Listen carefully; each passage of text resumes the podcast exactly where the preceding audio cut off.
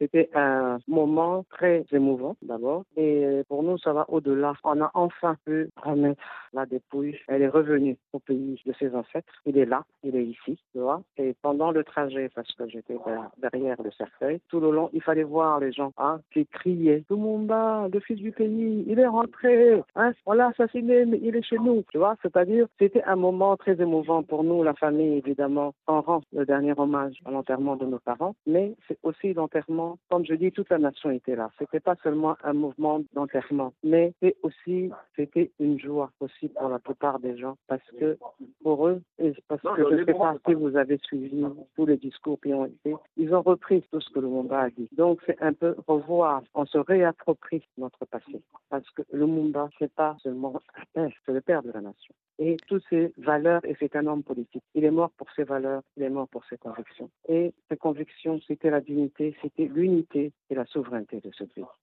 Et on en a parlé tout le long, c'est-à-dire le président de la République dans son discours, le Premier ministre dans son discours, les petits-enfants aussi qui ont fait un discours. Et c'était très émouvant parce que c'est pas seulement on enterre quelqu'un, mais on va plus loin. On veut restaurer ces valeurs-là. Et chacun disait la même chose, que ce soit le président, que ce soit le ministre. Et ces petits-enfants qui sont jeunes, Hein? Et c'est la première fois, ce sont les petits-enfants qui parlaient de nous. Donc, c'est pas parce que ce sont nos enfants, mais ce sont des jeunes qui ont une vingtaine, une trentaine d'années et qui parlent de lui comme il était là et de ses valeurs et de ce qu'ils veulent revivre et faire vivre aujourd'hui. Et c'est ça qui est important.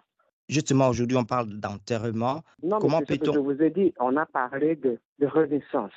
Je ne sais pas si vous m'avez entendu. Et comment garder vivant alors euh, sa mémoire, ses marques? Parce qu'aujourd'hui, les Congos résistent en pensant à Lumumba. Comment garder vivant justement ces données De toute façon, déjà, je n'ai pas à donner de leçons aux uns aux autres. C'est-à-dire, la plupart des gens, ils veulent restaurer ces valeurs-là. Et surtout, les gens ont surtout parlé, tous les interlocuteurs, tout ce que les gens disent, c'est surtout, ils ont énormément parlé de l'unité du Congo, de sortir du tribalisme et qu'on veut être unis en tant que Congolais et surtout que l'intégrité territoriale, pour nous, elle est très importante, la dignité des Africains.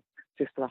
Et cela pousse à une réflexion qui a commencé et qui fait que les gens vont maintenant réfléchir. Non seulement ils réfléchissent à leur passé, mais ils réfléchissent surtout à leur avenir et comment ils le voient et comment ils vont le faire. La Belgique a finalement présenté des excuses pour euh, euh, l'assassinat de votre père, le premier premier ministre de la RDC. Euh, qu'est-ce qui doit être fait d'autre au-delà des excuses? Mais maintenant, de toute façon, en ce qui me concerne, moi, bon, en tant que sa fille, parce qu'on était là en Belgique, hein, c'est surtout la vérité. Et la vérité, on va voir comment cela va se passer. Il y a aussi une action en justice qui va depuis 12 ans aujourd'hui. Hein, et on verra la suite.